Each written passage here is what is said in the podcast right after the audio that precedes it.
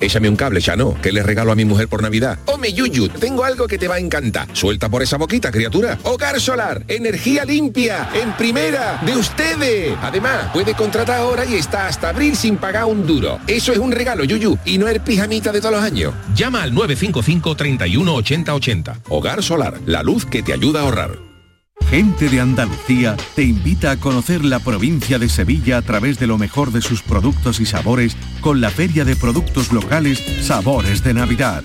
Este domingo desde el patio de la Diputación de Sevilla sabrás cómo se elaboran aceites de prestigio, aperitivos, panes artesanales, sabrosas carnes y conservas, cervezas, sensacionales dulces, vinos y licores. Gente de Andalucía con Pepe da Rosa. Este domingo desde las 11 de la mañana en la decimocuarta Feria de Productos locales Sabores de Navidad, con el patrocinio de ProDetour, Diputación de Sevilla. Los romeros de Alanís te ofrecen el regalo perfecto estas navidades. Jamón, paleta, caña de lomo, lomito, así como una amplia variedad en lotes navideños para familiares o empleados. Entra en shop.losromerosdealanís.com y no te quedes sin el auténtico ibérico de la Sierra Morena de Sevilla. De nuestras dehesas a tu mesa. Los romeros de Alanís. El podólogo es el profesional cualificado para el diagnóstico de las patologías de los pies. Por su formación, está capacitado para el tratamiento de tus pies con plantillas adaptadas a medida y de forma personalizada. Además, con una amplia variedad de materiales que se adapten a las necesidades de cada paciente en función de su edad, actividad física o alteración. No pongas la salud de tus pies en manos de cualquiera. Colegio de Podólogos de Andalucía. Quería recordaros que esta temporada, La Mañana de Andalucía, el club de los primeros de Canal Sur Radio, tiene un nuevo número de WhatsApp. A él le podéis enviar vuestros audios para contarnos qué haces tan temprano, en qué trabajas, a dónde vas. Anota 616 161 161. Primerizas, primerizos, os espero. La mañana de Andalucía. El club de los primeros de Canal Sur Radio con Charo Padilla. De lunes a viernes desde las 5 de la mañana. Más Andalucía, más Canal Sur Radio. Las mañanas de los fines de semana pueden ser muy especiales si escuchas Canal Sur Radio, porque te ofrecemos una radio repleta de actualidad, emocionante, divertida, abierta, en días de Andalucía, con Carmen Rodríguez Garzón. Buenos días, Andalucía, son las 8 de la mañana. Días de Andalucía. Este fin de semana desde las 8 de la mañana con Carmen Rodríguez Garzón. Más Andalucía, más Canal Sur Radio. Hola, muy buenas tardes. Siempre a esta hora, con toda la actualidad y después del boletín de noticias de cada tarde, aquí apostamos por la salud, por el conocimiento, muy especialmente también por la prevención de la enfermedad, de las enfermedades y lo que cada uno de nosotros puede hacer por autoprotegerse. Muy buenas tardes y muchas gracias por estar a ese lado del aparato de radio. Canal Sur Radio te cuida. Por tu salud. Por tu salud con Enrique Jesús Moreno. Bueno, pues en el programa de hoy vamos a seguir escuchando de otra forma los podcasts de Canal Sur, esas figuras de la medicina de Andalucía que periódicamente se, eh, se publican, publicamos en formato podcast que están a vuestro alcance y que pues al mismo tiempo mm, durante estos días festivos pues estamos eh, tratando de incorporar con otra forma de oír, otra forma de escuchar esos podcasts y gracias también a la colaboración de nuestros eh, invitados. Hoy vamos a hablar con el especialista en endocrinología, entre otras muchas cosas que vamos a conocer, Antonio Escribano, que también nos va a dar pues eh, algunos toques musicales a este encuentro. Muchas gracias por estar con nosotros. Y allá vamos, empezamos.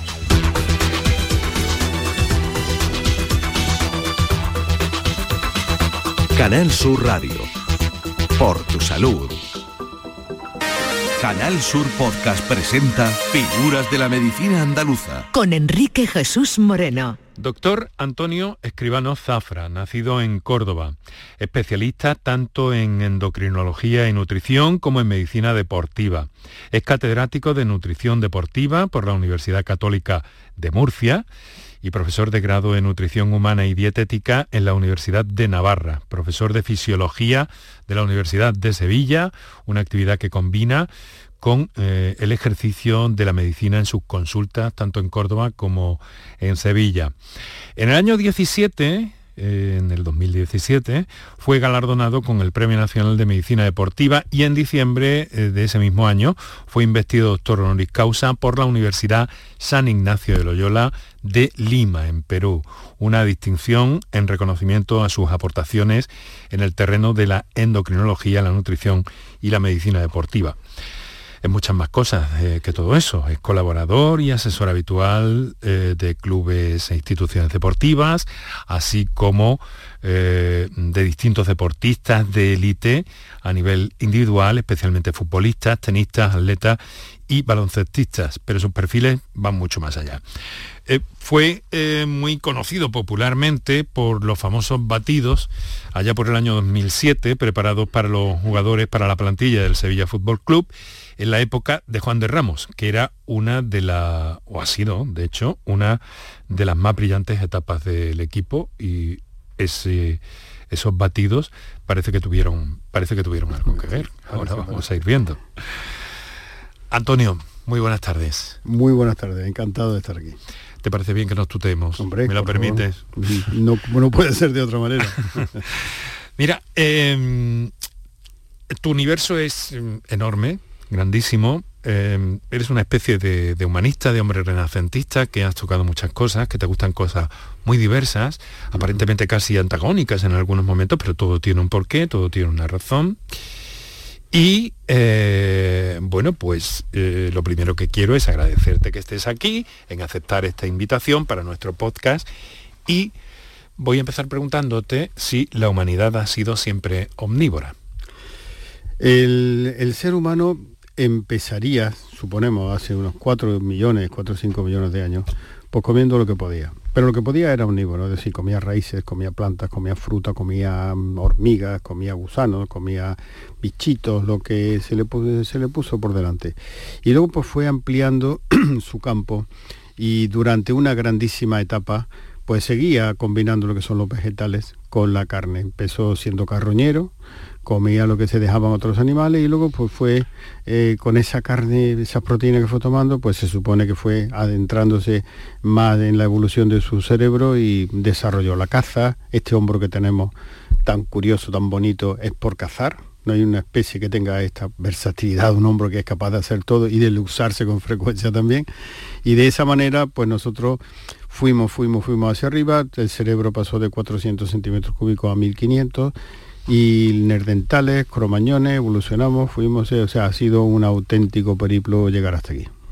Hemos llegado hasta aquí con mirando un poco a la actualidad y a las inquietudes que percibo desde el programa que, hago a diario, con un problema en cuanto a la alimentación relacionado con alergias, intolerancias y demás, que hay muchas otras cosas. ¿Qué está pasando con todo esto? ¿Hay alguna explicación? Pues yo hay una cosa que, como ya tengo mis años, hace muchos años que terminé la carrera, hay algo curioso, ¿eh? Yo no veo casi nadie intolerante por encima de los 50 o 55 años.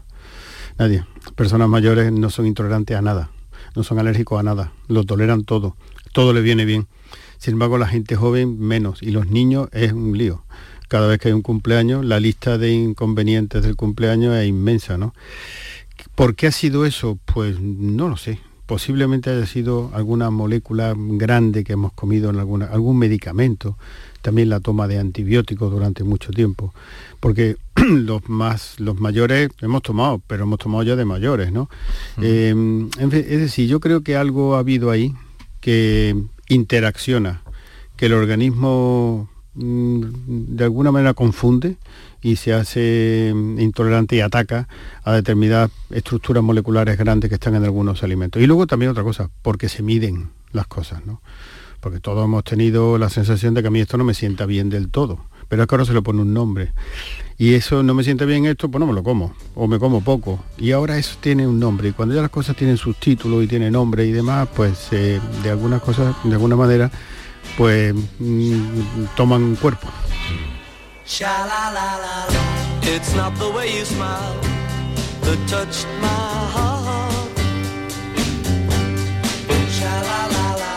It's not the way you kiss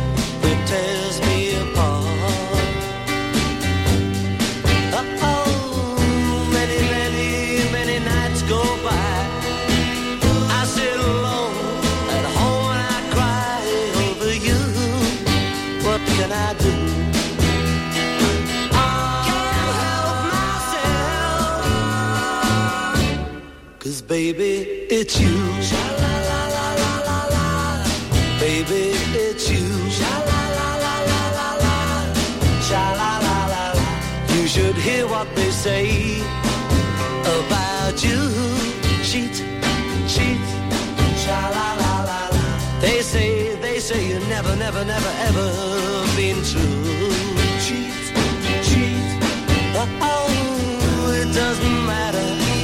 They say. I know I'm gonna love you any old way. What can I do? And it's true. Nobody, nobody. Cause baby, it's you. Baby, it's you.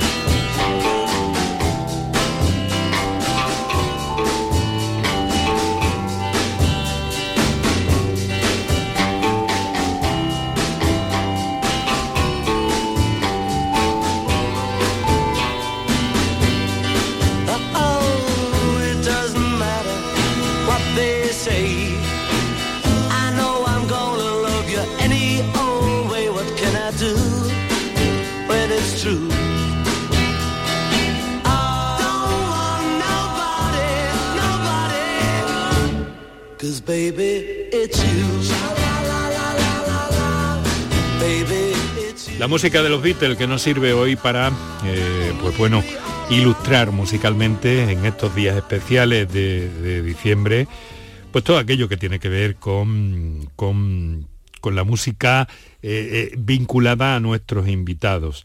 Seguimos adelante nuestro recorrido con las reflexiones y las explicaciones de nuestro invitado de esta tarde.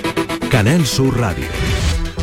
Por tu salud. Existe de alguna forma también una tendencia a que algunas personas desarrollen dietas muy específicas, muy estrechas, por un- una gama eh, muy estrecha de alimentos con fines aparentemente específicos también, ¿no? Para Sí. esto, como esto, para aquello, como esto. Parece que, que hay como un objetivo detrás de cada una de estas dietas. Sí, pero la mayoría de las veces es objetivo indocumentado.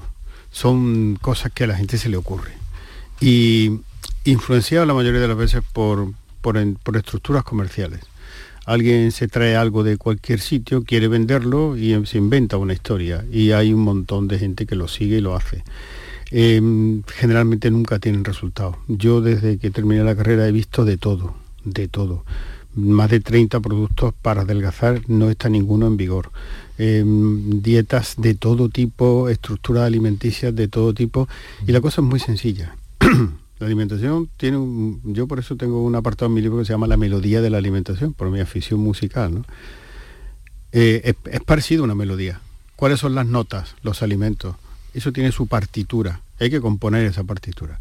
¿Cuánta fruta hay que comer a la semana? ¿Cuánta verdura? ¿Cuánta carne? ¿Cuánto pescado? Bueno, pues ya está. No hay que salirse de ahí. Y al cuerpo le gusta oír esa música muy suavito, con un volumen muy bajo. Si nosotros interpretamos bien esa partitura y le ponemos un volumen bajo, el cuerpo está encantado. Si de pronto empezamos a ser originales, pues vamos a quitar los violines de la orquesta. ¿Y ¿Por qué no, porque no me gustan los violines? Porque dice uno que los violines suenan más. Y vamos a meter eh, una cosa que no está. Entonces ya la hemos liado. Entonces ya estamos desequilibrando la partitura. A la gente le gusta hacer arreglos de esa partitura. Un arreglito, que musicalmente todo el mundo puede entender lo que es. Vamos a respetar la partitura que ya está bien con hacer- que ya es- ha sido complicado la historia nuestra hacerla bien. Hoy día que hay de todo y están todas las notas en el supermercado de la esquina, vamos a comer bien. Vamos a pensar en otra cosa, que, que la gente está todo el santo día hablando de la comida y haciéndolo mal. No sé si formularte la siguiente pregunta. El ayuno intermitente que está tan de moda es lo primero, por atención también a la inquietud de la actualidad de nuestros oyentes y demás. Eso a alguien que se le ocurrió de pronto decir, bueno, vamos a dejar de comer 12 horas y le vamos a llamar ayuno intermitente.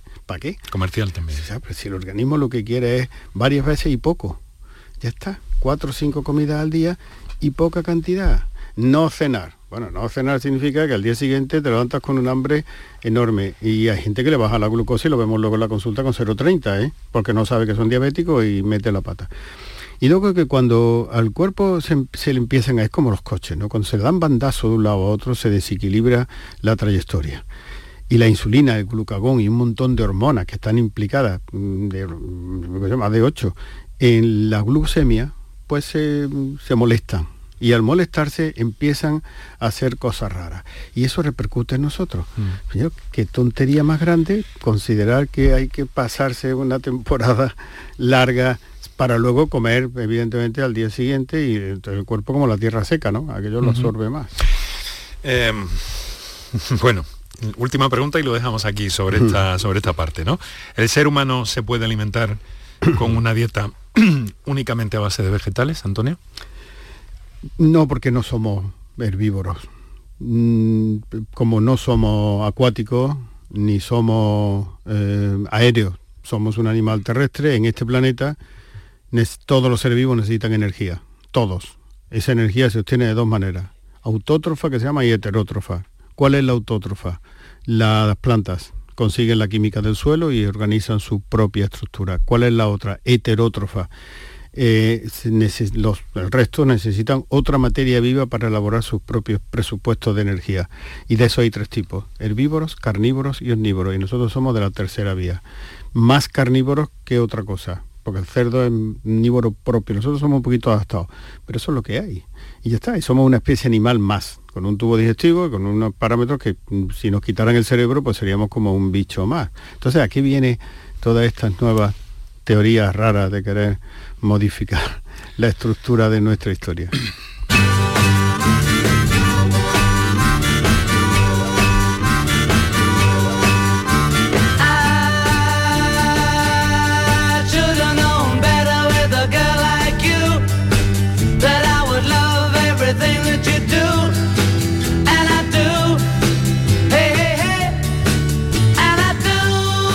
También, también has tocado la guitarra, ¿no? Eh, de hecho, mi guitarra solista Bueno. en los Kiowa, aquí hace Kiobas. ya muchísimos años, los años 60, esto que está sonando, ha sonado a Short and Know Better. Yo quisiera conocerte mejor de los Beatles, que nosotros tocábamos, hombre, intentando que se pareciese lo más posible, incluso la armónica, a los Beatles.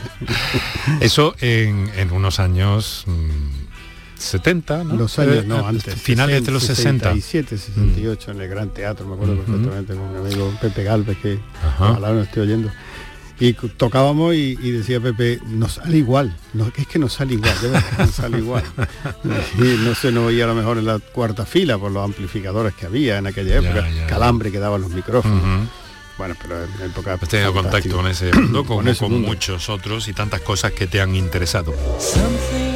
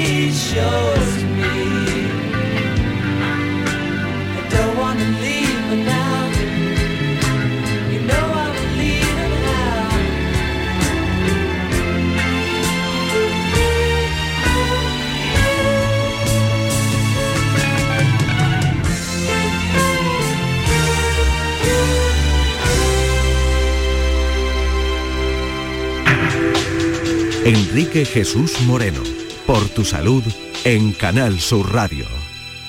Días singulares, días especiales estos que vivimos durante la Navidad y la prenavidad y la posnavidad, pero en definitiva compartiendo contigo lo mejor que tenemos, basándonos en nuestra edición de podcast Figuras de la Medicina Andalucía, escuchando de otra manera esos podcasts eh, con, algunas eh, músicas, con algunas canciones que en este caso nos ha sugerido Antonio Escribano. Seguimos. Eh, Antonio, hay, hay ¿Hay alguna forma de... Porque claro, la obesidad, los problemas que tiene de, coste social, de dolor, de, de muerte anticipada, eh, de gasto, de gasto para, el, para los estados. Primera cosa de mortalidad, ¿eh? el, comer mal. Sí. Entonces, ¿esto qué solución tiene? ¿Se puede resolver a gran, a gran escala tomando medidas desde los gobiernos, instituciones? Pues habría una medida que habría que tomar, que es aprender a comer. Aprender a comer. ¿Por qué? Pues porque hoy día los animales normalmente tienen un solo alimento. Una vaca no come más que una cosa, un tigre no come más que una cosa, pero nosotros tenemos 46.000 y pico, ¿eh? 46.000, es que se dice pronto. Un supermercado tuviese todo lo que hoy día tiene la industria alimenticia, tenía 46.000 alimentos. Hombre, hay que saber elegir. Lo mismo que uno se instruye para elegir un móvil, o una casa, o un televisor, pues mm. habrá que instruirse para, para... Pero claro, el problema está en quién enseña. Porque luego vienen mm, los profesores ¿eh? en maletillas, los maletillas de la nutrición, como yo le llamo. Solo que se tiran al ruedo con su capotito, torean y el público le sigue. Y entonces el público sigue al maletilla, que con todo los respeto de los maletillas, pues no sabe torear. Entonces la gente hace caso de eso y se nutren mal porque le gusta ser original y tal, en lugar con lo fácil que es comer bien. Y no es caro comer bien es caro pasarse de rosca en muchas cosas. Hoy día, incluso como están subiendo las cosas, pues tampoco es una cosa de loco. Bueno, pues aprender a comer, elegir bien y que sea poco. Hmm. Ahora quiero sacar un, tema relacionado con eso, sí.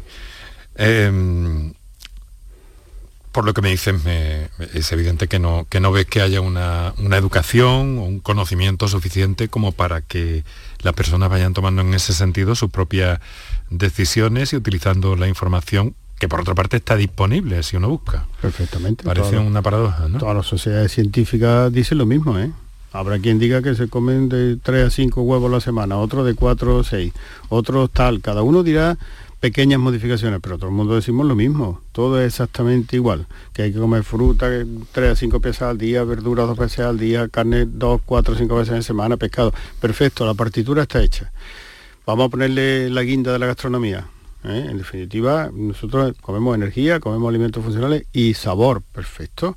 el aparato digestivo tiene 12 metros de largo. 5 centímetros son el sabor, 11 metros 95 son moléculas. Vamos a respetarlos todos, ¿no? Qué bueno está y qué bueno es. Y no tanto, y no tanto. Y saber decir, ya está bien, sí, me comería más, pero ya no como más.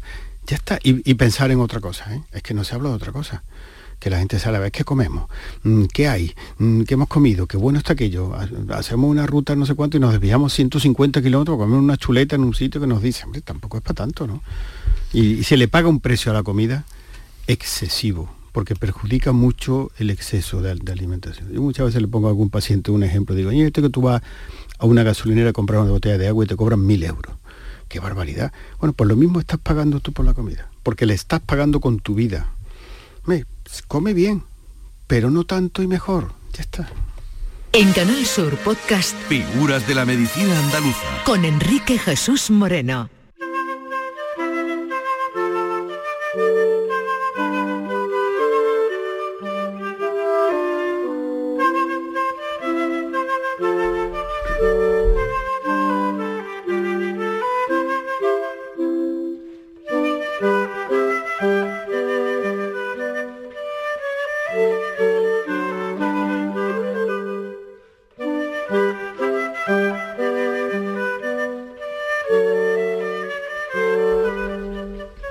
Mozart, una pieza delicada. Me hubiese encantado muchas veces. Un día me preguntaron con quién compartiría usted una cena. En una entrevista que me hicieron con Mozart. Mozart. Creo que es un cerebro increíble. Me, gusta tanto la música. Es tan, tan complejo el mundo de la música, tan difícil de entender, el cerebro y la música, que como alguien pudo hacer lo que hizo Mozart. No lo puedo entender. Hay hay una cosa que, que has dicho hace un momento, Antonio, eh, que me parece que, es conveniente que, que insistamos. Yo eh, tengo entendido, he buceado por ahí, he visto algo relativo a unas sociedades científicas que controlan a los, bueno, que controlan, que están al tanto de la evolución de las personas centenarias en el planeta. Y eh, parece ser que la inmensa mayoría de las personas centenarias que viven en el planeta han comido poco, bien porque son de poco comer, o bien porque las circunstancias sociales o económicas o de otra índole no se lo han permitido. Comer poco es bueno. Sí, sí, y además que está demostrado. Hay un tema hoy día que, que- está estudiado. Hay institutos que los institutos del, instituto de Wisconsin que lleva trabajando mucho tiempo en eso, que le llama restricción calórica. ¿Qué significa la restricción calórica? Comer poco, incluso menos de lo que una persona necesita para vivir. Porque ellos lo han hecho con monos. Un mono vive 35 años aproximadamente. Bueno, pues han cogido mono y 35 años le han dado al mono de comer como como un humano, mm, por encima casi. Y otro por debajo de lo que necesita un mono para vivir. Bueno, pues a los 35 años uno está dando saltos en la jaula que parece que tiene 15 años y otro está en una esquina con todos los problemas que aquí se tienen. El organismo cuando tú comes poco entra en una fase como de crisis, de adaptación, se oxida menos y de alguna forma el envejecimiento se retarda, los telómeros también parece que no se afectan tanto. Y, con ese con ese ejemplo que está demostrado, cuando mí me preguntan algo para vivir, lo único es comer poco, porque no hay, no hay nada más, no hay nada más, es lo único que de momento podemos, todas las pastillas, todo eso que hay, está muy bien, los antioxidantes, todo, pero solamente comiendo poco, además toda la gente que vive mucho lo cuentan así. Es raro, no, hay gente de 90, 90 y tantos años con mucho peso. No llegan a eso. Sin embargo, la gente delgada, sí, está, olete que vemos todos los días, con 90 años, todo el día mm, por ahí por la calle, viendo obras, y de un día para otro se mueren. De un día para otro, ¿eh?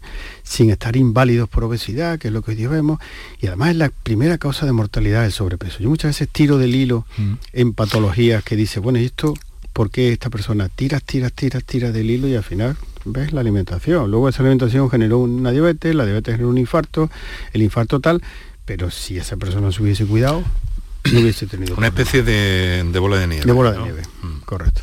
Así es. colesterol, Empieza todo desde chico. azúcar. Se heredan muchas cosas ya por la epigenética, tendencias, costumbres. Y uno tiene que... Es que en mi familia somos de mucho comer. ¿Cómo que somos de mucho comer? Vete al centro de África a ver si eres de mucho comer. Eso, que la gente tiene mucha gracia con eso, ¿no? Nosotros que somos de comer. Me dicen algunos, pero somos de comer porque puedes comer, pero vete a un sitio donde no haya comida. ¿no? Bueno, hay, hay, hay un alimento que, mm, que debiera estar descartado en la dieta, algo que te choque especialmente en estos momentos, es algo que me gustaría preguntar. No, bueno, quizá el alcohol duro. El alcohol duro, sí. El alcohol duro es un... Destilado, ¿te refieres? Sí, me refiero a ginebra, al whisky, a todo eso. Bueno, el vino, a cerveza, pues es relevante, ¿no? En poquita cantidad pues no pasa nada, forma parte de la dieta mediterránea y, y aparte de la dieta es el entorno donde, en fin, nosotros también como humanos necesitamos un entorno gastronómico. Y lo que es la- una cerveza o un poquito de vino tinto o de vino blanco, no pasa nada. Ahora, esto de ahora, ¿no? De mm, eh, bebidas con el 60% de alcohol, 40% de alcohol, mezcladas con bebidas eh, estimulantes, eh, es que es una locura. Eso es una locura, porque eso además es que va minando la estructura del cerebro. Grooving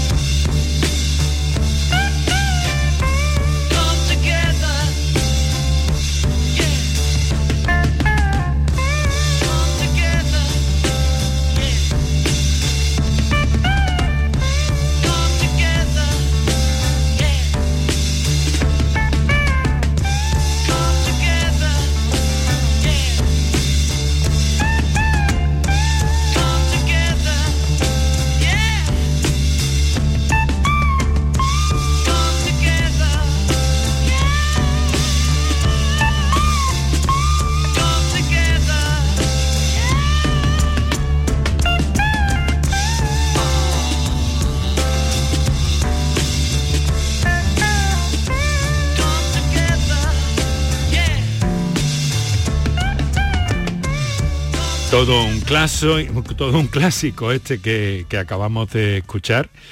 Eh, dentro de, los Beatles, una de las bandas, pues bueno, mm, favoritas, no solamente para no solamente para nuestro invitado esta tarde, sino para muchas personas en todo el planeta, personas incluso jóvenes que recientemente se han asomado, eh, se han documentado y están impregnados del espíritu de los Beatles. Seguimos nuestra conversación con el doctor Antonio Escribano.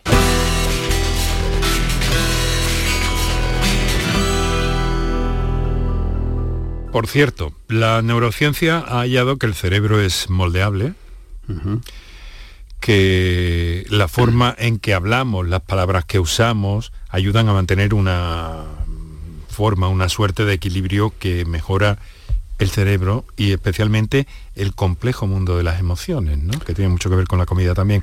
El entendimiento, como decimos, ¿no? Aquí en nuestra tierra decimos, sí, sí, ese hombre tiene entendimiento, ¿no? Ah. Eh, ¿Lo que comemos también tiene ese efecto de alguna forma? Indudablemente, porque nosotros comemos elementos que generan al final neurotransmisores químicos y esos neurotransmisores modulan la conducta del cerebro. El cerebro se, digamos, mm, funciona en mucha medida por circunstancias de tipo eléctrico, pero mucho con química. Y es de esa química proviene en gran mayoría de casos de la alimentación. Por ejemplo, la serotonina. La serotonina es la que nos da sosiego. Viene del tristófano, pero el tristófano se come. La dopamina. La dopamina es un neurotransmisor que nos, que nos, nos hace planificar a largo plazo nos hace tomar decisiones mejor, más rápido, más coherente. La dopamina viene de fenilalanina y eso se come. Y si nosotros no tenemos en nuestra alimentación alimentos que la contengan, pues al final tenemos un déficit, incluso un déficit depresivo. Por eso cuando se lleva una tendencia alimentaria sectaria y, en, un solo, en un solo sentido, al final se están cortando líneas de producción químicas que el cerebro va a echar de menos. Mm. Te pido brevedad en esta respuesta, no obstante, porque vamos a ir cerrando y quisiera hablar de otras cosas. Pero la endocrinología, eh, bueno, me lo dices de una manera que parece que ya está todo inventado. ¿Está todo inventado en endocrinología o no? ¿Hay, mucho que, ¿Hay mucho que aprender todavía? Yo creo que prácticamente todo.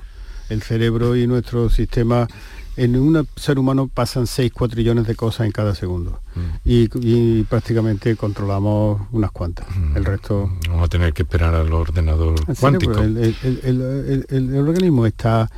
Yo soy, tengo la, yo soy muy creyente. Nosotros estamos diseñados.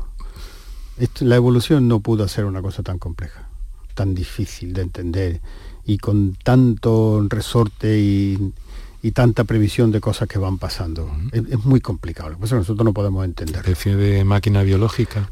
Pero no casual, no casual. La sensación que tenemos todos los que nos dedicamos a estudiar bien el ser humano es como si alguien va a Marte y se encuentra un móvil.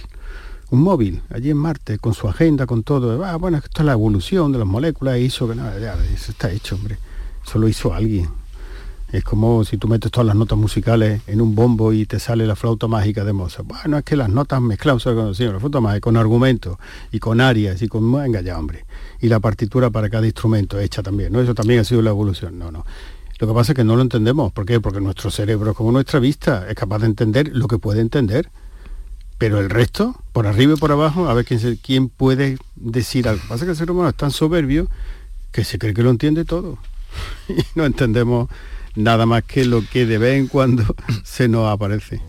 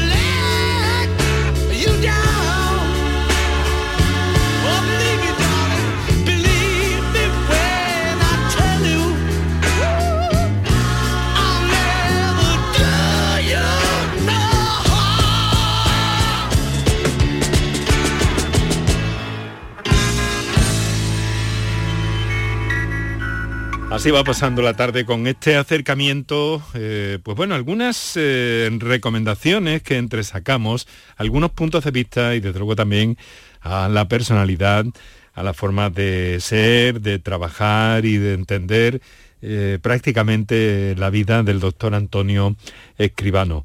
Vamos a, vamos a seguir, vamos a continuar, estamos entrando en la recta final ya del programa, el último tramo de nuestra conversación de los podcasts de Canal Sur en torno a las figuras de la medicina de Andalucía.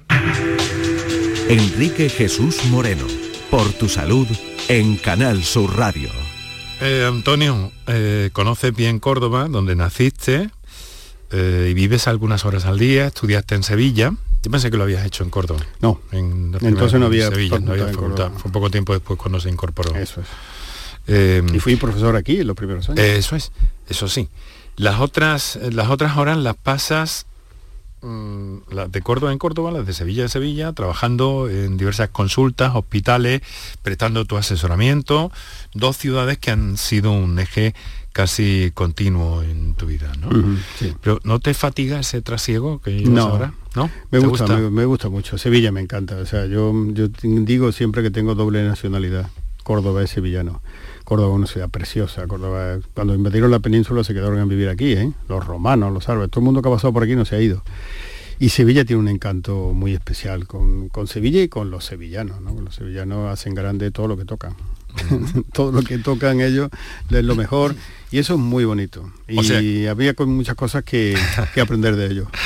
Oye, eh, que entonces todas las ciudades te aportan, estas dos ciudades en el caso concreto que estamos Sí, sí, hablando, pero- ¿no? Estás ah, por- abierto, eres en modo esponja. Sí, por el, por el, por el fútbol y por muchas cosas, la universidad además, pues conozco mucho, muchos lugares del mundo, muchísimos lugares del mundo. Y cuando me preguntan, ¿y el cuál sería el, la el sitio ideal para vivir? El sur de España. El sur de España. Cualquier ciudad del sur de España, pero bueno, Córdoba, Sevilla, Cádiz, todo eso es maravilloso. O sea, aquí en España que la gente no sabe lo que tenemos no sabe lo que es una sanidad pública, no sabe lo que es la estructura de orden en la que la sociedad nuestra está. Cuando alguien me comenta, digo, rómpete un brazo en la Quinta Avenida de Nueva York, ¿verdad? O ponte de parto en San Salvador, en El Salvador, o en Chile, o en, o en París. Venga, hombre, es que aquí la gente no sabe lo que tiene, no tienen ni idea de lo que tiene. Lamentablemente tienen que, tendrían que comprobarlo, pero comprobarlo sería un drama. Por eso vivimos en un país espléndido, vivo con una sociedad magnífica. España, la mentalidad y la inteligencia y el genio de los españoles es extraordinario. Primer país en donaciones, un sentido. Pero somos protestones, somos, somos un poquito protestones, un poquito intransigentes. Y lo que se dice muchas veces, hay un poco enterados, ¿no? O sea, esto que decimos aquí en Córdoba, enteradillos. Bueno. Eh, hasta que nos tocan las narices y entonces volvemos a la solidaridad. Tienes muchas aficiones, no hemos podido hablar del, del, eh, del cine. Me gusta eh, mucho y- que te gusta mucho y que además intervienes de forma muy activa. Muy activa. Y pronto, pronto vamos a saber algo precisamente relacionado con el cine, con una gran producción, que en el momento no vamos a adelantar nada. Pero también eh, hablabas antes de la mecánica biológica y también te gusta otra mecánica, ¿no? los coches, me gustan mucho los coches. Desde chiquitillo yo iba, en lugar de vivía con un, un hilito y un coche tirando del coche cuando yo tenía dos, tres años, por la calle, hay fotos con mi madre llevando el cochecito, me han encantado siempre. Papú le decía yo a los coches de chico porque Sí, era el sonido de la bocina antigua, papú. así, así, pues yo le llamaba. Y desde entonces mm, me gustan mucho, los compro eso sí, muy baratitos, muy usados, pero me gusta tener... ¿Coches históricos? o- Algunos no tan históricos, simplemente viejos, viejos pero, en- pero en forma. Porque, hombre, yo he pasado de tener un 600, un R5, to- todo lo que, un Gordini, todo lo que todo el mundo mayor ha tenido, ¿no? Entonces, claro, cuando veo los coches de ahora, es increíble. Me sigo acordando de, y conduzco como conducía el R5 que tenía, ¿eh? O sea, a 90, 100, me gustan los coches todos, menos correr, menos la velocidad. ¿O tienes un coche eléctrico? también? Eh, con mi hijo, pues Potente. también, sí, pero sin correr. O sea, la velocidad no es lo que más disfruta uno de los coches. Los ¿La coches- aceleración sí o Aceleración, pues, no, poquito. La elasticidad, la comodidad. Mm, La fineza. Sí, exactamente. exactamente, la fineza. Y, y- y- y sorprenderme de cómo, de cómo, de cómo evoluciona, de cómo mm, va por la carretera, de las ruedas, de esas cosas simples y ¿y Mm. cómo es posible que esto ande? ¿no? Todavía me sorprende. Muy bien. Antonio, quiero agradecerte mucho que hayas estado con nosotros esta tarde. Nos vamos a despedir con Mozart o Beatles. bueno, yo creo, que, yo creo que casi los dos se pueden... Bueno, Mozart estaba por encima. Pues queridos amigos, queridas amigas, lo vamos a dejar aquí por hoy. Eh, vamos a eh, dedicar a Mozart nuestra despedida. Eh, una de las referencias que nos ha dejado a lo largo de este encuentro el doctor Antonio Escribano, además de las canciones de Beatles que hemos escuchado a lo largo de este encuentro que fue muy placentero, se lo, se lo aseguro. Espero que haya sido interesante para ustedes. Volvemos eh, el próximo día, mañana mismo, con todo lo que tiene que ver con la salud y algunas de estas experiencias y encuentros especiales que les hemos preparado para estos días de, de pre-Navidad o de Navidad, eh, según lo, lo queramos ver o entender. Así que muchas gracias y hasta mañana.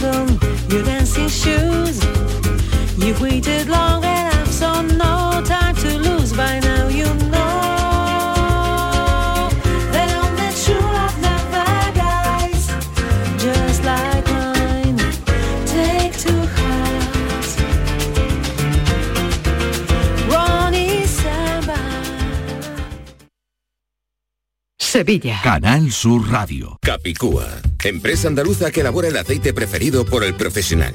Ahora también disponible en tu supermercado. Capicúa apuesta por la sostenibilidad y por ello lanza las primeras monodosis biodegradables. Pídelas en tu comercio habitual y también en los establecimientos de hostelería. Ayudemos todos al medio ambiente. Capicúa, el aceite para tu cocina.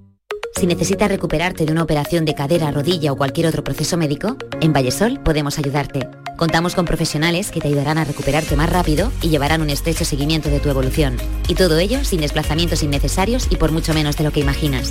Infórmate en el 924 24 25 o en vallesol.es. Vallesol, la residencia que te mereces. HLA Santa Isabel pone a tu disposición la unidad de traumatología y ortopedia especializada en pediatría, columna, hombros y codo, muñeca y mano, cadera, rodilla, tobillo y pie. Con guardias localizadas las 24 horas y los últimos tratamientos en prótesis. Consúltanos en el 954-570004 o en Luis Montoto 100. HLA Santa Isabel, contigo cuando más nos necesitas. Vigésimo Mercado del Queso Artesano. Del 3 al 6 y del 8 al 11 de diciembre en el Pabellón Ferial de Aracena te esperan queserías de toda España para que puedas degustar y comprar los mejores quesos elaborados de forma tradicional en nuestro país. Un entorno incomparable y un sabor único te esperan en Aracena. Aracena, la ciudad de la gruta y de otras muchas maravillas. Organiza Ayuntamiento de Aracena. Es un mensaje de la Consejería de Agricultura, Pesca, Agua y Desarrollo Rural de la Junta de Andalucía. Los fondos europeos impulsan el patrimonio cultural en torno a la primera vuelta al mundo gracias a Exploraterra. Este proyecto preserva, valora y promociona el patrimonio cultural vinculado a las expediciones marítimas geográficas en Andalucía, Algarve, Alentejo y Galicia. Todo ello es posible gracias a 6,2 millones de euros cofinanciados al 75% por el Programa Operativo de Cooperación Transfronteriza España-Portugal, POCTEP.